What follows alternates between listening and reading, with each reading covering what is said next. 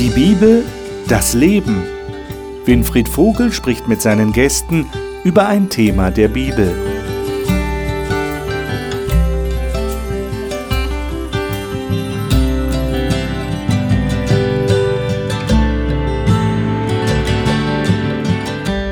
Begrüße Sie zu einem neuen Themenzyklus hier in unserer Talkrunde bei Die Bibel das Leben.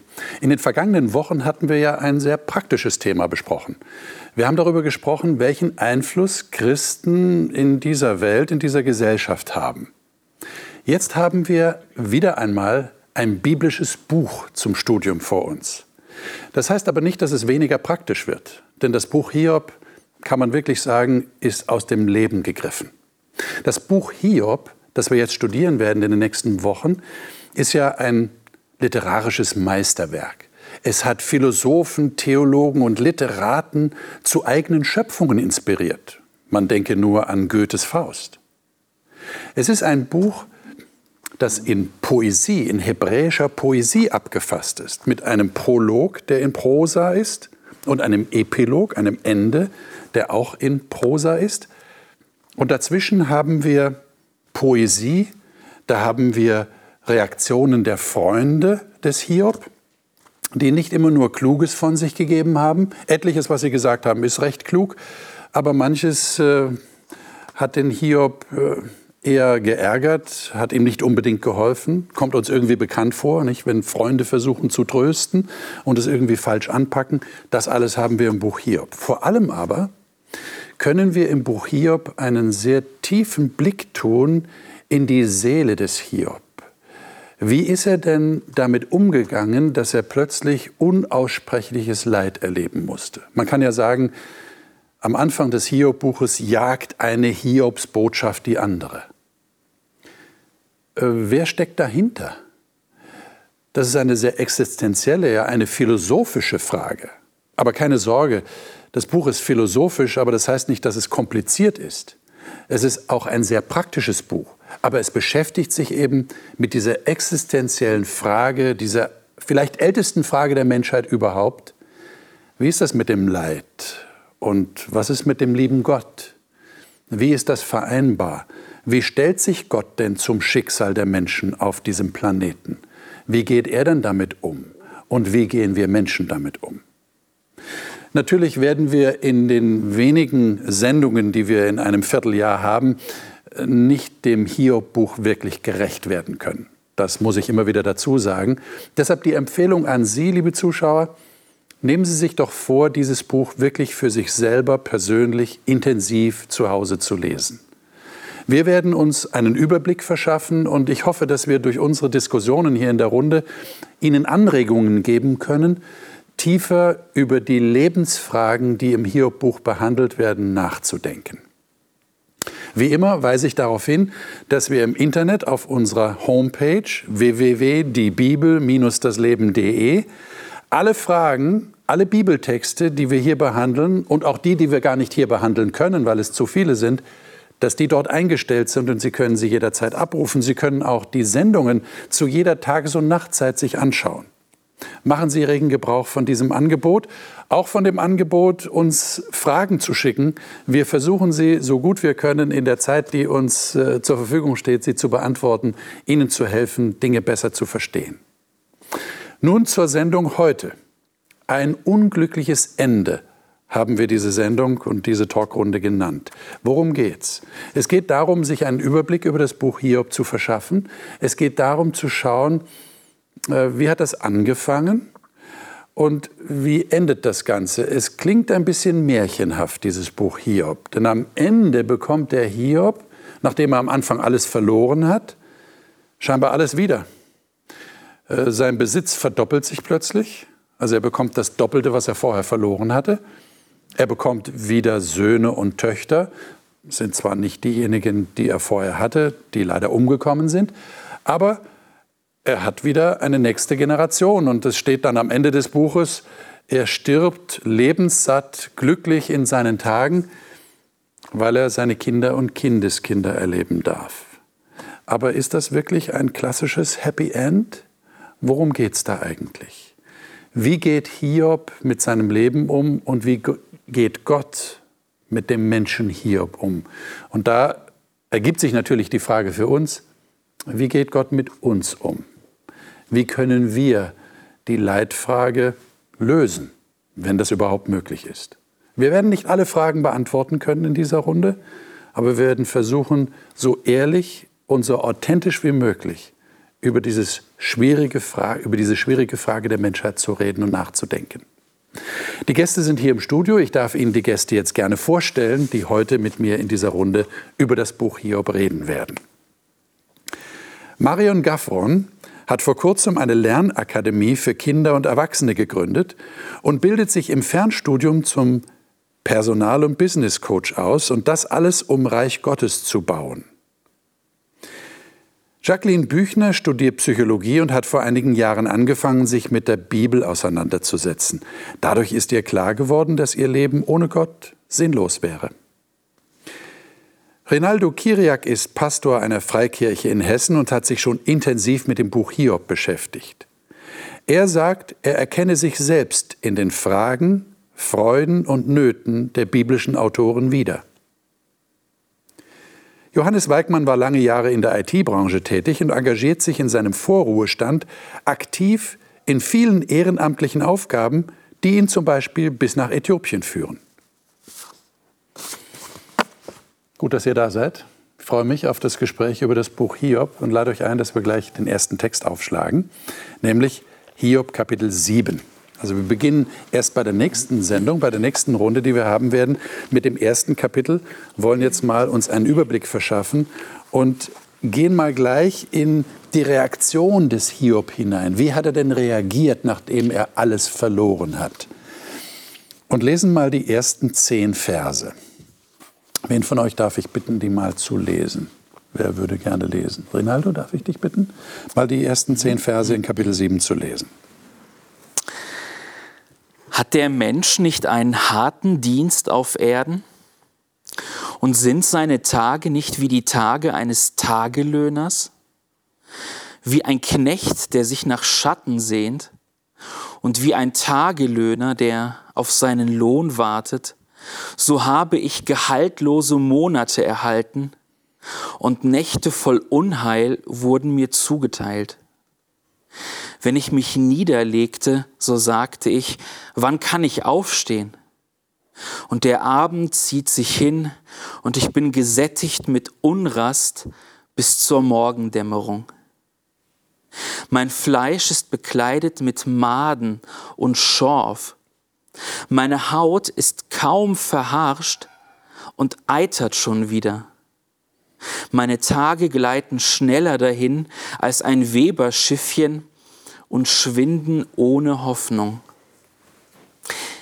Bedenke, dass mein Leben ein Hauch ist. Mein Auge wird kein Glück mehr sehen. Das Auge dessen, der mich sehen will, wird mich nicht mehr gewahren. Richtest du deine Augen auf mich, so bin ich nicht mehr. Die Wolke schwindet und vergeht. So steigt, wer in den Scheol hinabfährt, nicht wieder herauf. Zu seinem Haus kehrt er nicht mehr zurück und seine Stätte weiß nichts mehr von ihm. Dankeschön. Dein Lesen lässt uns eigentlich nachempfinden, dass es wirklich eine, eine poetische, eine Dichtung ist, ja, also poetische Literatur. Jetzt ist meine Frage, der, der Hiob scheint ja hier die grundsätzliche Situation des Menschen auf dieser Erde zu beschreiben. Würdet ihr sagen, ist es tatsächlich so schlimm, wie er das hier beschreibt? Es klingt ja sehr deprimierend, oder? Also wenn man an die heutige Zeit denkt, ich blende jetzt mal so nach Afrika, wo ich jetzt selber gewesen bin, wo es Menschen gibt, die Not Hunger leiden, da habe ich manchmal den Eindruck, es ist noch schlimmer, als wie es hier beschrieben ist, wenn man sich mit Menschen unterhält, die wirklich nichts haben, außer noch, sag ich mal, ihren Körper und die Kleider, die am Leib sind und sonst gezeichnet sind von Not. Und wir erleben das ja durchaus auch in Deutschland, die Flüchtlingswelle, die nach Europa und nach Deutschland überschwappt. Ich mache einen kleinen Schwenker, ich finde es gut, dass unsere Kanzlerin da ein klares Wort redet. Wir müssen für diese Flüchtlinge eben auch da sein, um ihnen zu helfen und können uns da nicht aus der Verantwortung stehlen. Mhm. Aber du würdest sagen, also man muss schon auch woanders hinschauen, nein, nicht nur, sondern auch hier in unserem Land, um, um Leid, um, um Elend von Menschen zu sehen? Auf jeden Fall. Ich, ich, bin ja selbst in der Flüchtlingsarbeit aktuell tätig. Ich erlebe das ja, wenn man mit den Menschen zusammen ist, die wirklich nichts mehr haben und wirklich hierher kommen und ja, sie würden gerne arbeiten, dann fehlt es an der Sprache, dann fehlt es an anderen Dingen. Äh, also da ist schon Leid und Not von Menschen, wie gesagt, ich sage manchmal, da habe ich manchmal den Eindruck, es ist noch schlimmer als das, was hier geschrieben ist. Würdet ihr sagen, man muss das Leid erst selber so erfahren, erlebt haben wie der Hiob, damit man so reden kann wie er, so schreiben kann wie er? Oder habt ihr Mühe, das nachzuempfinden? Oder würdet ihr sagen, nee, der spricht mir aus dem Herzen?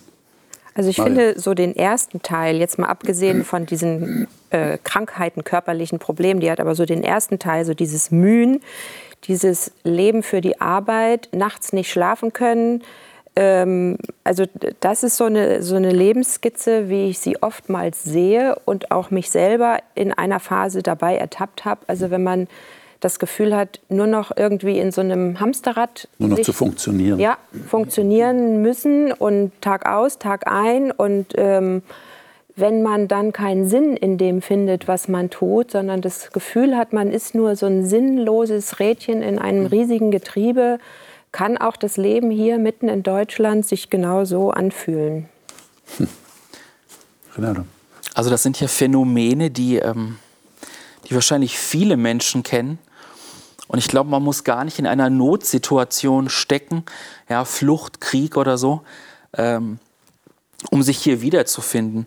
Äh, eine Sache, die, die Hiob hier beschreibt, ist, dass die Lebenszeit, auch die empfundene Lebenszeit, so schnell äh, dahin geht und so schnell um ist. Und ähm, ich meine, ich bin jetzt zwar keine 40, aber dieses Phänomen kenne ich und äh, Menschen in meinem Umfeld kennen das, dass sie das, dass sie das Gefühl haben, äh, das ist zu schnell, ich komme nicht hinterher. Was ist, was ist aus der Zeit geworden? Ich hätte gerne mehr Zeit. Also da finde ich mich schon wieder. Verdrängen wir zu viel? Oder ist es gut, dass wir verdrängen, weil wir würden es sonst nicht aushalten, wenn wir über unsere Existenz nachdenken? Du sagst, sprich das jetzt an, das Leben ist, ist ja, man, es kommt immer auf die Relation an. Nicht? Mhm. Manche sagen, das Leben ist lang und manche sagen, es ist eigentlich kurz. Im Grunde genommen ist es ja kurz, ja? selbst wenn es 80 Jahre dauert oder 90. Ich finde, die eigentliche Frage ist, warum will ich denn auch positive Momente sammeln? Weil wenn ich tot bin, bin ich tot.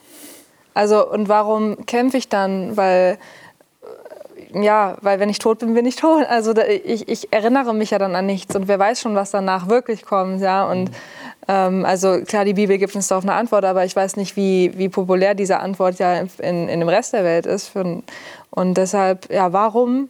Warum als Mensch, der, der noch nicht mal als Flüchtling ist, sondern einfach, wie du sagst, hier in Deutschland lebt, dem es gut geht vielleicht, ja, warum, warum will der sammeln? Warum hält er am Leben fest? Was ist das? Ich glaube, das ist auch eine Frage, die man der, die, die sich so jemand stellen kann. Ne? Irgendwie merkt er so, ich arbeite und am Ende, was werde ich mitnehmen davon? Ja. Also ihr würdet sagen, es geht schon über das tatsächliche Erleben des Hiob hinaus. Also es ist nicht nur, dass er jetzt depressiv ist, weil er alles verloren hat, weil es ihm so schlecht geht. Äh, wir werden das ja dann noch lesen, äh, wie er selber krank wurde, ja, auf den Tod krank wurde. Äh, sondern da steckt mehr dahinter. Also es ist schon, er, er, denkt über die Existenz des Menschen nach. Das ist die Sinnfrage. Das ist die Sinnfrage. Die er stellt, ja. Mhm. Und solange es einem gut geht und alles easy ist und läuft, äh, drängt sie sich nicht auf. Aber je mehr ich in Bedrängnis gerate oder der Tod an die Tür klopft, vielleicht durch Krankheit, umso stärker kommt die drängende Frage, wozu das Ganze? Macht das alles Sinn? Wofür lebe ich überhaupt? Äh, sollte ich denn darüber nachdenken, wenn es mir gut geht?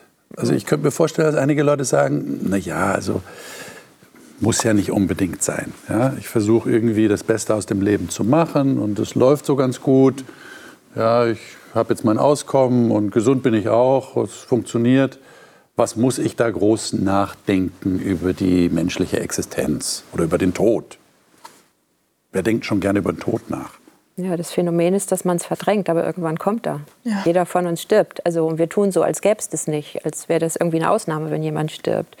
Ja, aber dann sagt dann jemand, der kommt ja eh genug. Also da ja. muss ich mir da jetzt keine Gedanken drüber machen. Ja, die Frage ist, in welcher Weise ich mir die Gedanken mache. Wenn ich sie mache, ach und wie schrecklich und alles ist so fürchterlich und ich verliere die Freude an meinem Leben, dann sollte man es besser sein lassen.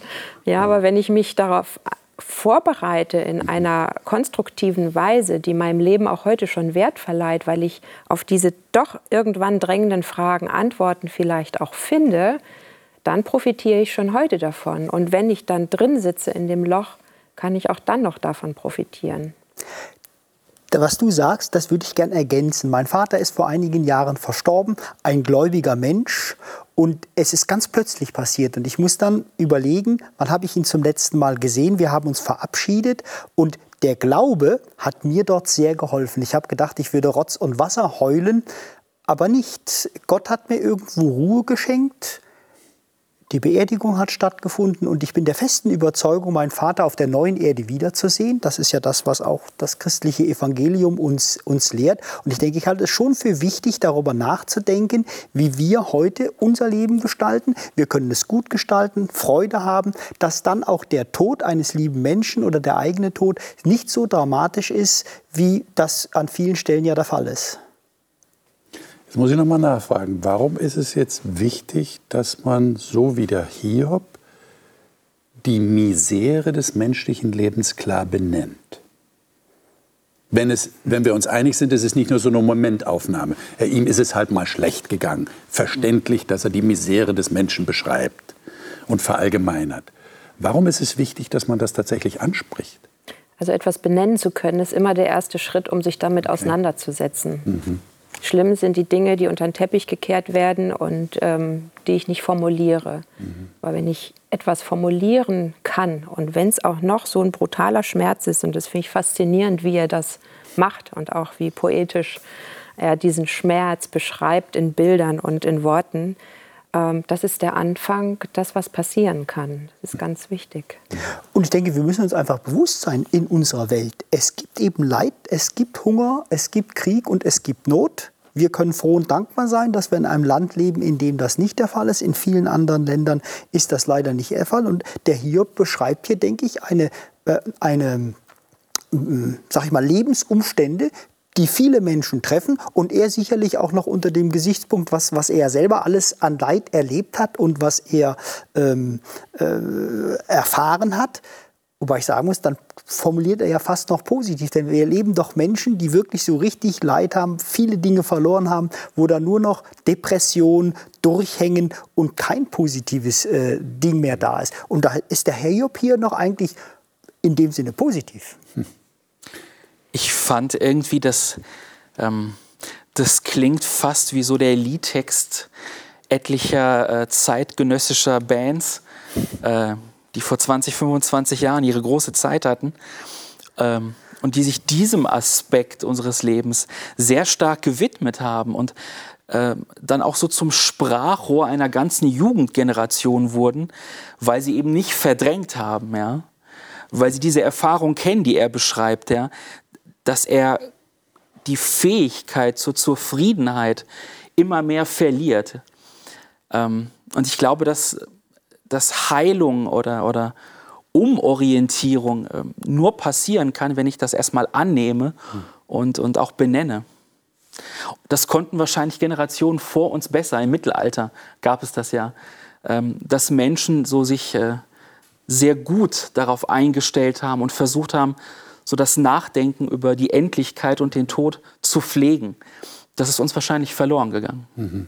Mhm. Und das Verdrängen, sagt ihr, ist, ist nicht unbedingt gut. Ne? Nee. Es ist wichtig, die Dinge zu benennen, um dann auch darüber nachzudenken, was für Antworten gibt es möglicherweise, die Sinn machen, ja, die Sinnfrage zu beantworten. Jetzt hat er der Hiob im Kapitel 14, äh, gehen wir mal in dieses Kapitel, mh, das in Bezug gesetzt zu Gott, und zwar sehr direkt, sehr existenziell. Ähm, Johannes, darf ich dich bitten, mal die Verse 13 bis 22 zu lesen? O Gott, versteck mich doch bei den Toten, schließ mich für eine Weile dort ein, bis dein Zorn verflogen ist. Aber setz dir eine Frist und denk dann wieder an mich. Meinst du, ein Mensch wird wieder lebendig, wenn er gestorben ist? Dort bei den Toten würde ich warten und die Tage zählen wie ein Zwangsarbeiter, bis er entlassen wird. Aber dann wirst du mich rufen und ich werde kommen. Du wirst dich nach mir sehnen, weil du mich selbst geschaffen hast. Meine Wege siehst du auch dann noch, aber meine Sünden hältst du mir nicht mehr vor. Was immer ich begangen habe, ist dann vergeben und vergessen. Meine Schuld löscht du für immer aus. Berge stürzen und zerfallen, Felsen rutschen zu Tal. Wasser zermalmt die Steine zu Sand und Sturzbäche reißen den Erdboden fort. Genauso zerstörst du jede Hoffnung des Menschen. Du überwältigst ihn, zwingst ihn zu Boden. Mit entstelltem Gesicht liegt er da und stirbt. Du schickst ihn fort, er kommt nie wieder. Ob seine Kinder einst berühmt sind oder ob man sie verachtet, er weiß nichts davon. Ihre Zukunft bleibt ihm völlig verborgen. Er fühlt nur die eigenen Schmerzen und trauert nur über sich selbst. Hm. Also als ich das Buch Hiob gelesen habe, wieder neu gelesen habe, habe ich den Eindruck gewonnen, ich weiß nicht, ob euch auch so gegangen ist, äh, dass er natürlich als gläubiger Mensch mit Gott umgeht. Also die, diese Komponente Gott ist sehr stark in seiner Überlegung drin, das ist auch verständlich.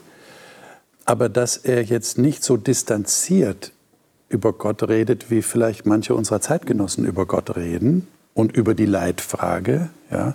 Also ich erlebe jetzt Leid und warum tut Gott mir das an oder warum lässt Gott das zu? Sondern ich habe den Eindruck, Gott ist ihm sehr nahe und er geht sehr nah mit diesem Gott um. Äh, was für ein Bild zeichnet er eigentlich hier von Gott?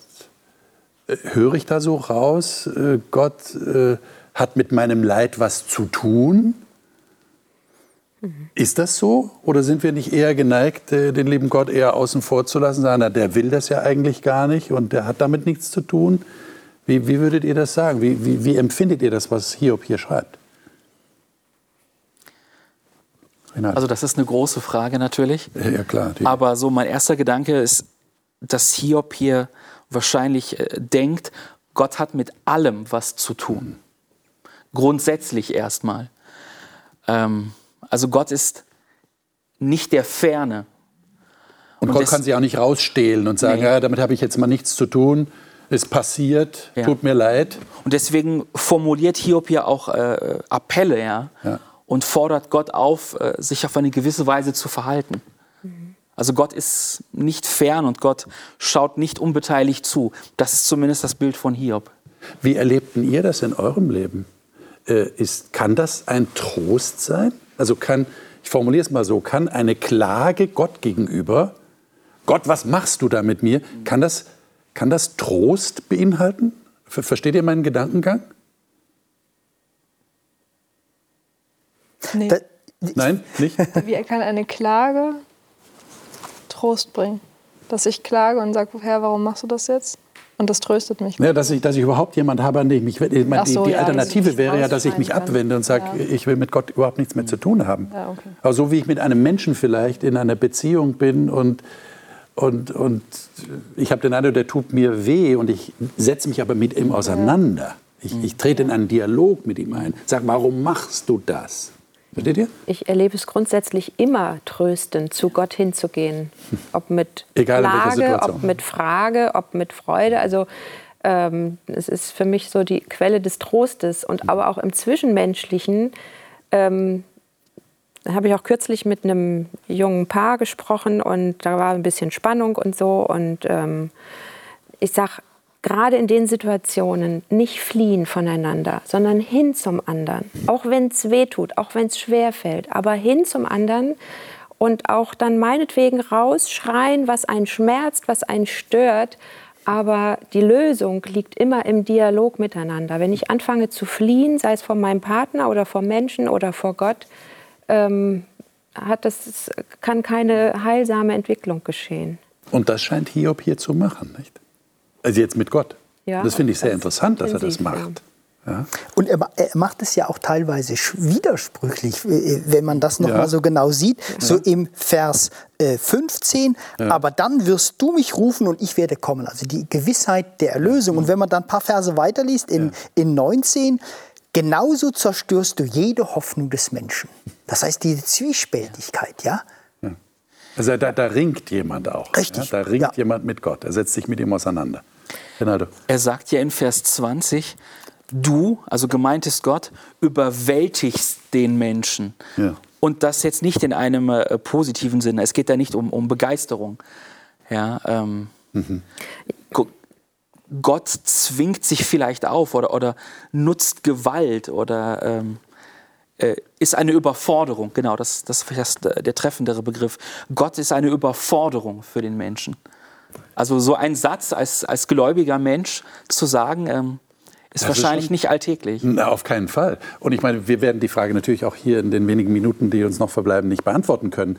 Wir werden das in den nächsten Sendungen natürlich immer wieder ansprechen. Aber die Frage ist ja dann, die automatisch kommt, was ist denn das für ein lieber Gott? Mhm. Ja, aber auf der anderen Seite ist hier mittendrin in diesem ganzen Schmerz, Vers 15, du wirst dich nach mir sehnen, weil du mhm. mich selbst geschaffen hast. Also es wird auf einmal so, so intim irgendwie. Ähm, meine Wege siehst du und so weiter, aber meine Sünden hältst du mir nicht mehr vor. Was immer ich begangen habe, ist vergeben und vergessen. Meine Schuld löscht du für immer aus. Auf einmal ist da so ein Lichtblick so von Zuversicht ja. und von Vertrauen ähm, wo man vorher und nachher denkt, Moment mal, also wie, wie bringt er das jetzt miteinander zusammen? Also eben dieses Ringen, dieses Nicht-Verstehen, einerseits dein Zorn und Hilfe, bring mich irgendwie in Sicherheit vor deinem Zorn und dann hier aber auch doch wieder so ein ja. Stück Geborgenheit. Also ähm Genau diese Ambivalenz haben wir auch in Kapitel 19. Jacqueline, sei doch so gut und lies mal ein paar Verse aus Kapitel 19. Das ist genau dieser Gedanke, den du gerade erwähnt hast, Marion. Ähm, äh, von Vers 21 bis 27. Lesen wir mal diese Verse.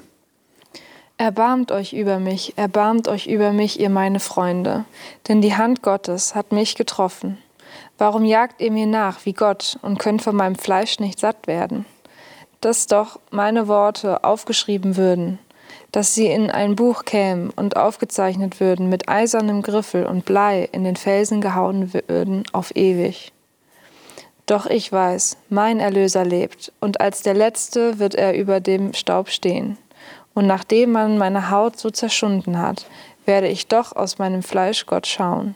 Ja, ich werde ihn für mich sehen, und meine Augen werden ihn sehen, aber nicht als Fremden.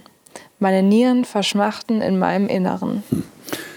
Sehr interessant, dass er schreibt, dass meine Worte in einem Buch äh, vorkämen. Das mhm. ist tatsächlich passiert. Ja. Ähm, aber äh, mir geht es vor allem um, diese, um diesen Kontrast, den wir hier haben. Spürt ihr den auch? Da sagt er einerseits, die Hand Gottes hat mich getroffen, Vers 21. Mhm. Oder am Ende, was du gerade gelesen hast, meine Nieren verschmachten meinem Innern. Und dann sagt er aber, Vers 25, ich weiß, mein Erlöser lebt. Und als der Letzte wird er über dem Staub stehen. Wie verträgt sich das?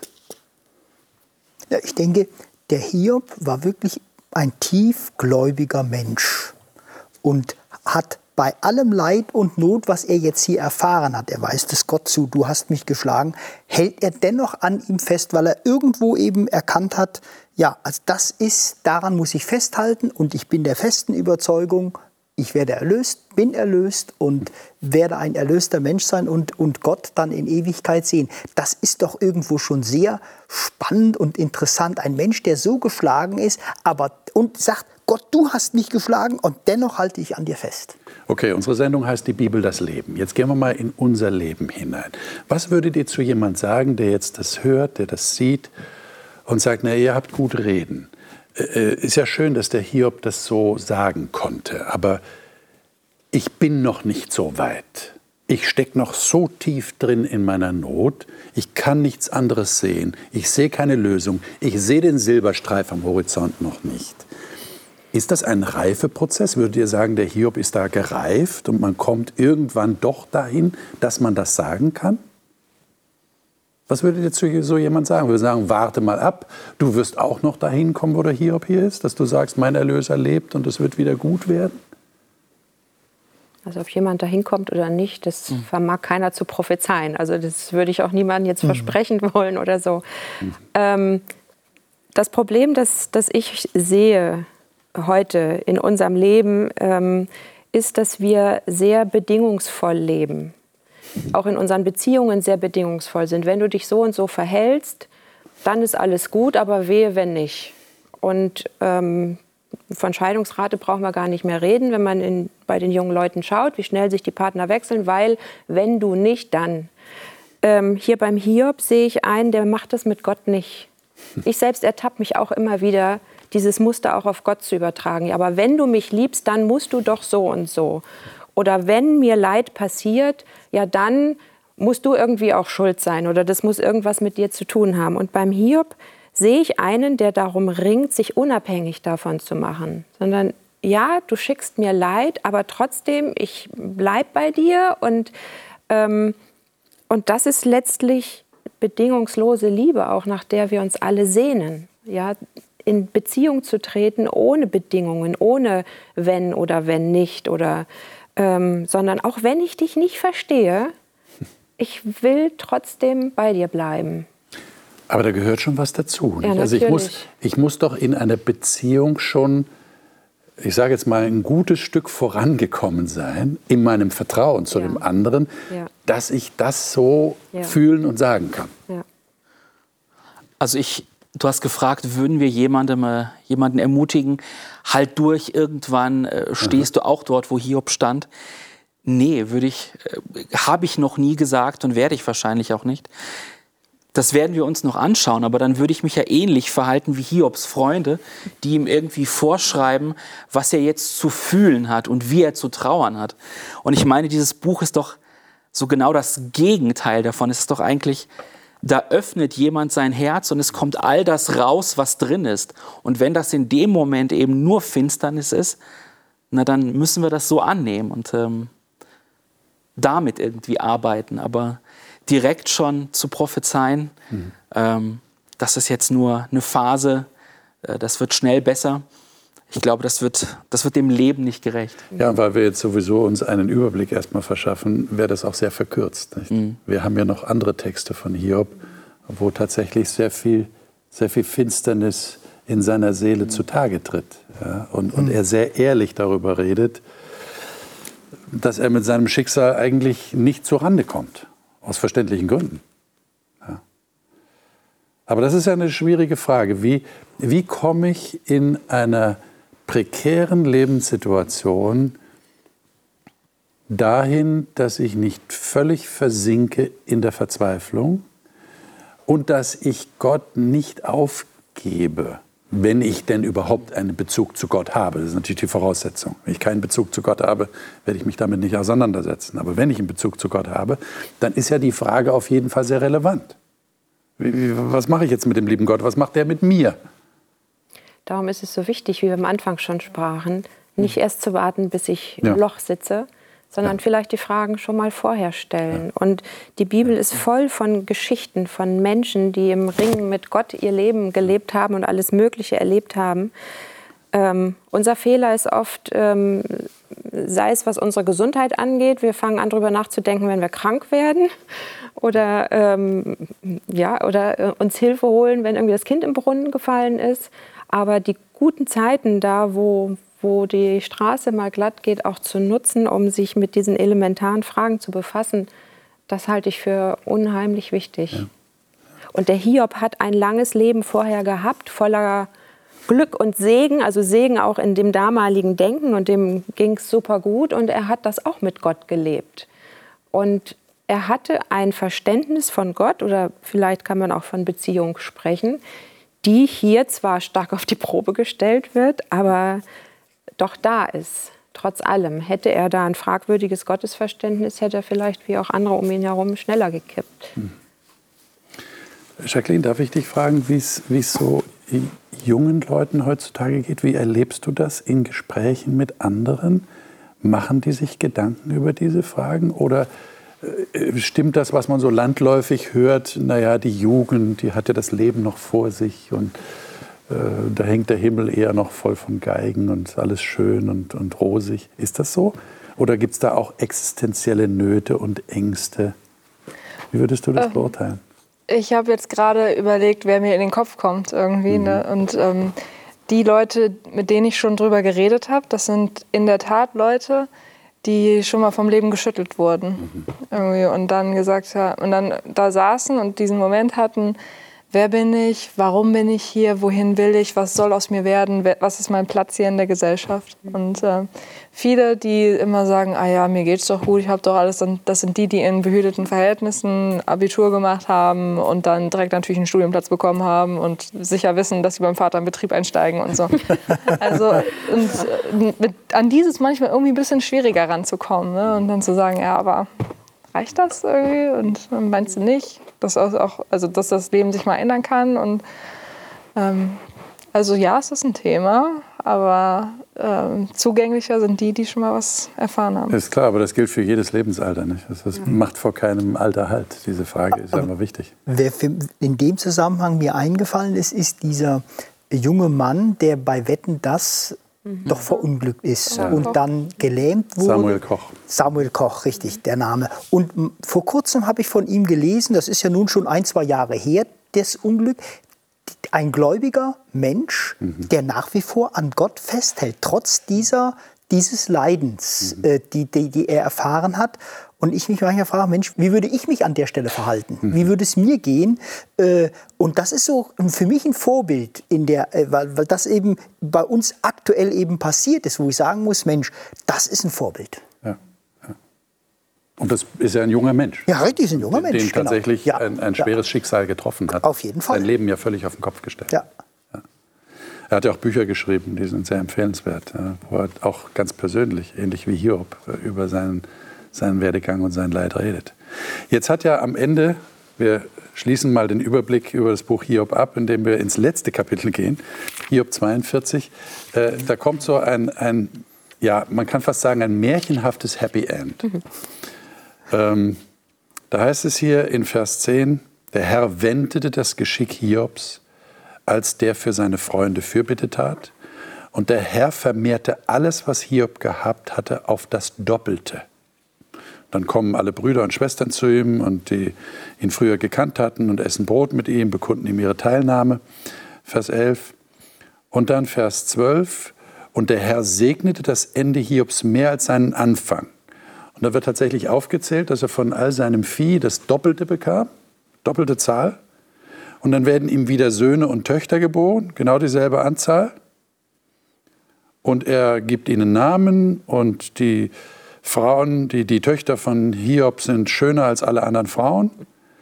Und er gibt ihnen ein Erbteil, sehr interessante Information, gerade in der damaligen Zeit. Und dann stirbt er alt und lebenssatt, heißt es in Vers 17. Ähm, also irgendwie habe ich das Gefühl, ein wirkliches Happy End ist es nicht, aber es klingt so. Wie, wie schätzt ihr das ein? Er bekommt jetzt alles wieder. Aber ich meine, die Söhne und Töchter sind gestorben, die, die kriegt er nicht, nicht wieder. Nicht? Die stehen nicht wieder auf, sondern er bekommt neue. Wie, wie seht ihr das? Wie schätzt ihr das ein? Ich finde auch, und er stirbt auch wieder. Oh, und das ist das, was ich ähm, vorhin gesagt habe. Ja, und trotzdem stirbt er. Dann hätte er auch eigentlich sein Leben schon vorher ein Ende setzen können, als er da so gelitten hat. Und natürlich hat er es jetzt wieder schön gehabt, aber dennoch, er stirbt wieder. Und das ist wieder. Warum? Warum hat das, also, aber warum stirbt er anscheinend glücklich und lebenssatt und sagt, okay, war trotzdem gut? Also, also ich sehe den Sinn hier äh, eher bei all den anderen Menschen als bei ihm selbst. Also ich mhm. vermute mal, er selbst hat es vielleicht gar nicht mehr wirklich gebraucht, weil er ist ja Gott begegnet und hat seine Antworten ja gefunden. Aber all die anderen, die ja in diesem Denken verhaftet waren, ähm, wenn Gott dich, also wenn, wenn du Schlechtes erlebst, bist du bestraft und wenn du Gutes erlebst, bist du gesegnet.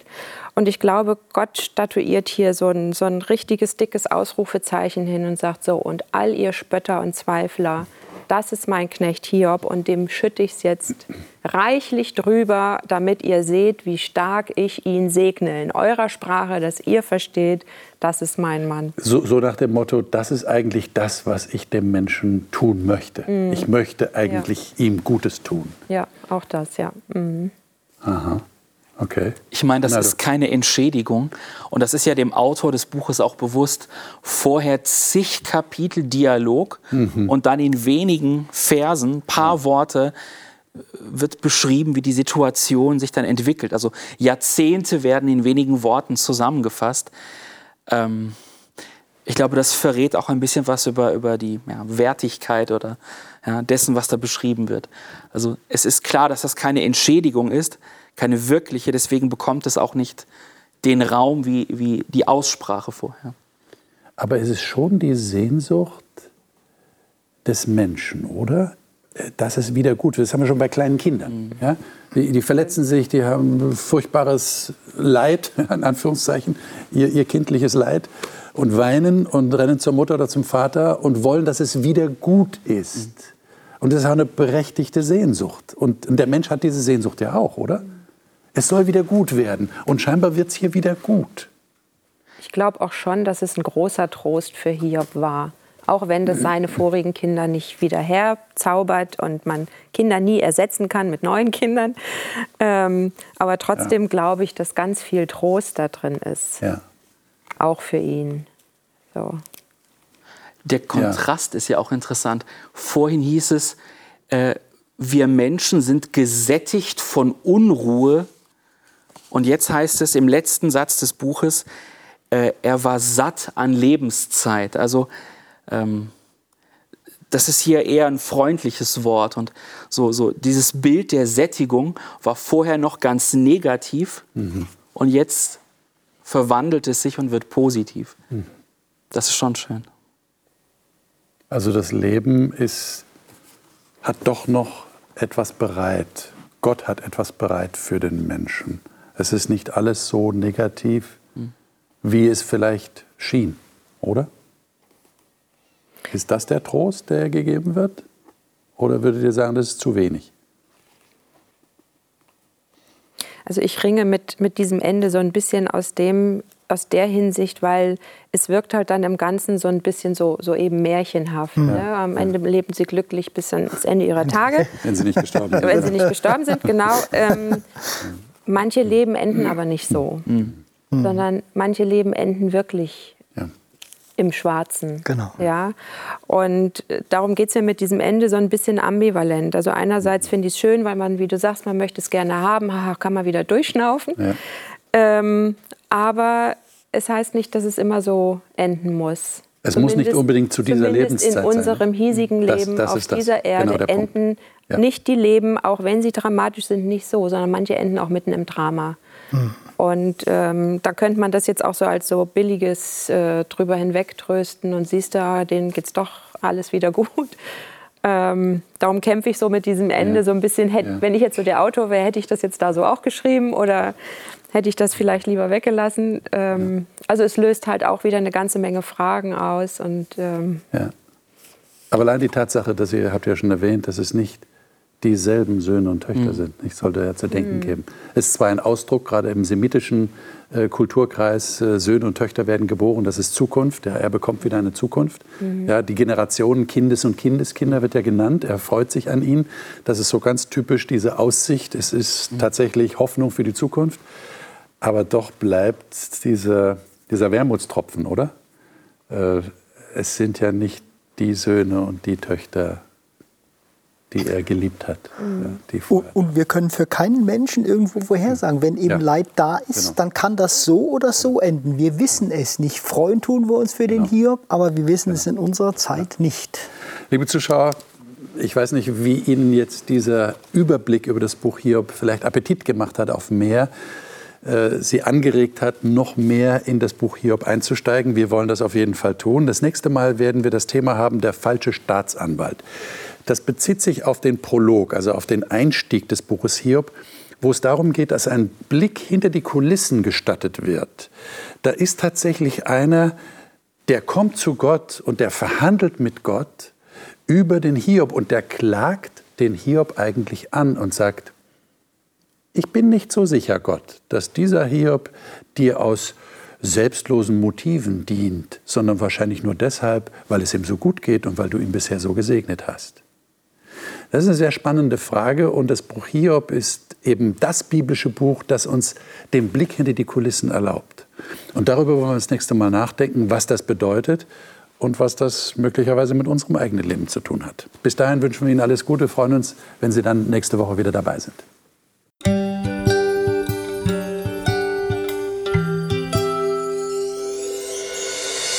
Sie hörten auf Hope Radio die Bibel, das Leben mit Winfried Vogel und seiner Gesprächsrunde.